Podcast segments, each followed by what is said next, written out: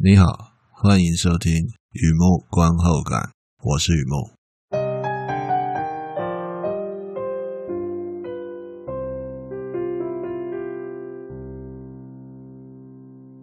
今天来分享一篇电影的观后感，与你也给二零一九年的片子《月光下的冬天》。这是一部韩国剧情片。那年冬天，风雪捎来一封信，红白蓝菱形滚边，包藏妈妈的秘密。女儿特地安排一趟旅行，陪伴妈妈探访几十年没有见面的老朋友。从釜山到小樽，心月如钩。也许相见不如怀念，也许没有也许。与你也给这部片林大亨执导，金喜爱。中村优子领衔主演，片子韩日双语，在讲初恋情人的故事，雪景很多，描述则点到为止，感情比剧情强，是一部慢慢的好电影。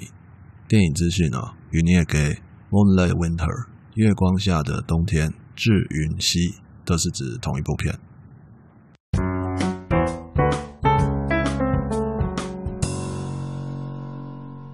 第二个部分，第二个阶段，一如往常的写下一些随笔，雨木观后感嘛。看这个片让我想到哪些东西，带给我什么样的感触？刚才提到两三遍啊，云你也给韩文就普普通通啊，其实也不是普通，那根本就不行，只是照着念而已啊。那与你也给什么意思呢？在这里，它是一个书信上的用语啊，表示有一封信是写给一个叫允熙的人。所以在信的一开头就是云你也给我说，亲爱的云溪啊，致云溪啊，这都都 OK 啦，就是这这个意思的书信体。那么也暗示着这里的故事要从一封信开始。另一方面呢，《Moonlight Winter》是这个片的英文片名，代表这个故事的情境，所以月光下的冬天比较接近我看到的感觉啦。换句话说，故事本身是蛮单纯的。故事的情境啊，比较打动我，所以这篇观后感就叫做《月光下的冬天》。不知道自己怎么了，也不知道从什么时候开始，剧情和心情曾经是两回事，现在一样重要。我以为这种转变只限于回忆，结果我错了。我问自己，一部电影如何变成一段记忆？因为电影本身令我印象深刻。还是因为当时的心情呢？这辈子第一次约女生看电影，First Night，第一武士啊，那 Night 是那个骑士武士那个 Night。要是约她，如果真的是看 First Night 那个第一夜的，你看当时还没有那个胆量啊。那天下雨，她手里有一把浅绿色的折伞，话很少。看完之后，看完片，看完电影之后，跟别人还有约。我甚至可以再讲一千万个细节，但是早就忘了电影在演什么。二十五年前的雨天，我只记得当时的心情。二十五天前才看的电影，不至于这样吧？地球转了一圈，我发现跟时间一点关系都没有，无关时间。准备开始写这部片的观后感了，我发现演员名单里面有龙内恭美。那个感觉就好像有人提醒我，刚才搭公车的时候，好像桂纶镁坐在我旁边。啊，真的吗？哎，好像，哎，好像哦，那种感觉。于是我努力回想片子里面的每一张脸，记忆卡的 LED 灯的疯狂闪烁中，闪闪闪闪，红蓝红蓝红蓝。我看过广木隆一导演的那个作品，他的人生没有错，龙内恭美给我很深的印象。居然在这里想不起来他，他在片子里面这部片里面他演谁啊？他他该不会难道说是像 Daniel Craig 一样戴着风暴兵的头盔在演 Star Wars 吗？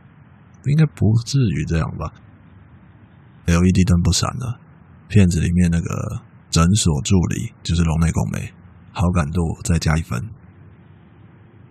不用太久时间，陌生的脸潮水似的淹没我。但是身体里还有一口气，我变得浮浮沉沉，越来越冷。如果出现一张熟悉的脸，总觉得自己抓住了一份温感，又可以继续漂流。二零一九年底看到这部片，二十一世纪没错啊。我以为压抑情感已经是石器时代的事了，结果在这里看到他们很内敛，哪怕从釜山到小樽一路尽是风雪，我好像又抓住了另一份温感。这一次不用等到二十五年后，我现在就可以说不太记得这部片在演什么，但我确定看过。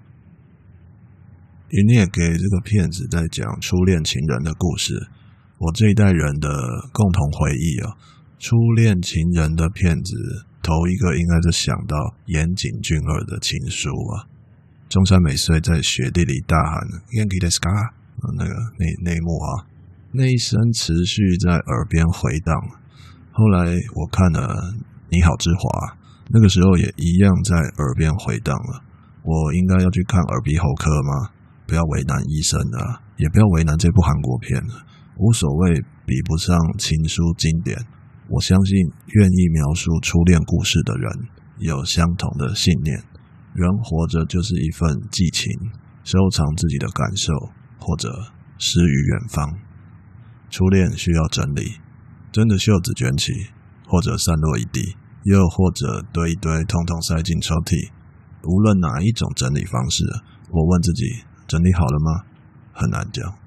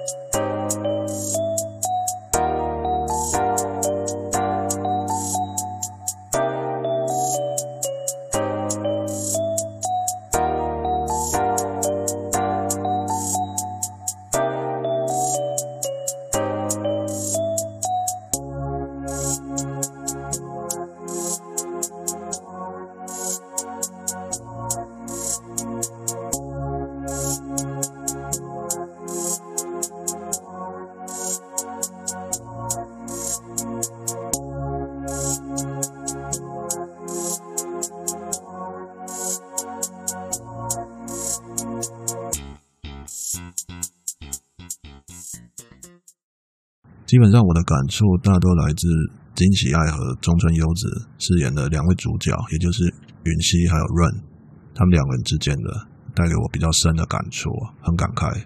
月光下的冬天，相见不如怀念。以为自己整理好了，就在那一时的那一刻，生活中出现十六克的灵魂，的确哈，少了伤痕的重量，所以轻五克。在这部片里面代表的人物就是。诊所助理和年轻女儿愿意试探，甚至愿意替我解开月光下的秘密，仿佛上天安排寂寞太久就该有点转变。也许在别的故事里走向另一种结局，但是在这里的月光下，我必须坦白，就像润一样坦白。中村优子和龙内功美在咖啡厅那个对话，那段戏很打动我，也就是润和良子，如果没有比较好。继续待在柜子里，不要出来，真有意思。他居然这样回答，貌似有情总被无情伤，告白被拒绝。而在我眼里，润不是无情人。我想象自己身在北国，小樽每到冬季就是一个白色的世界，何必再多一个白色谎言呢？这个念想代表我在这些年来不算白活，每一个冬天，每一个夜晚，练习如何表达。练习如何委婉，结果变得无所适从，尤其月光下无处可藏。所以我必须选择外放或内敛，必须二选一吗？我宁愿选择真话，一言难尽，又必须 say something。有人听了心动，有人觉得心痛，我还是想要做到真诚。写了一封信致允熙，把心里的话说给梁子听，谁都不知道怎么做比较好。于是选择，于是活着。金喜爱还有金素慧他们两个角色就角色关系比较复杂了，也就是允熙和新春的母母女俩啊。如果也用同样的方式，妈妈直接拒绝哦，不跟女儿去小樽，不仅伤感情，整部片也没有后来的了。这里始终没有交代清楚恋人们当年是如何被拆散的，有带一点，但没有特别清楚去讲。不太清楚，反而好。允熙和新春是母女，对事情的反应很类似。好比说母女俩都喜欢摄影，喜欢拍照。新川大可以用手机拍照啊，我相信比起相机，他更会用手机吧。但是他选择用妈妈的老相机，还有抽烟，抽烟也是个例子啊。不过碍于健康，我还是点到为止啊。不知道地球转了几圈，转那么快干嘛？类似无法设定的跑步机，跑得让我脚步都乱了。一样的月光下出现和自己很类似的影子，感觉生无可恋。我决定为他而活。这个小影子特别有生命力，推着我去某个住址，按某个门铃，好像年轻的自己给我第二次机会。也许我会开心，也许我会受伤，但是我开始有想做事情的勇气。整理好了。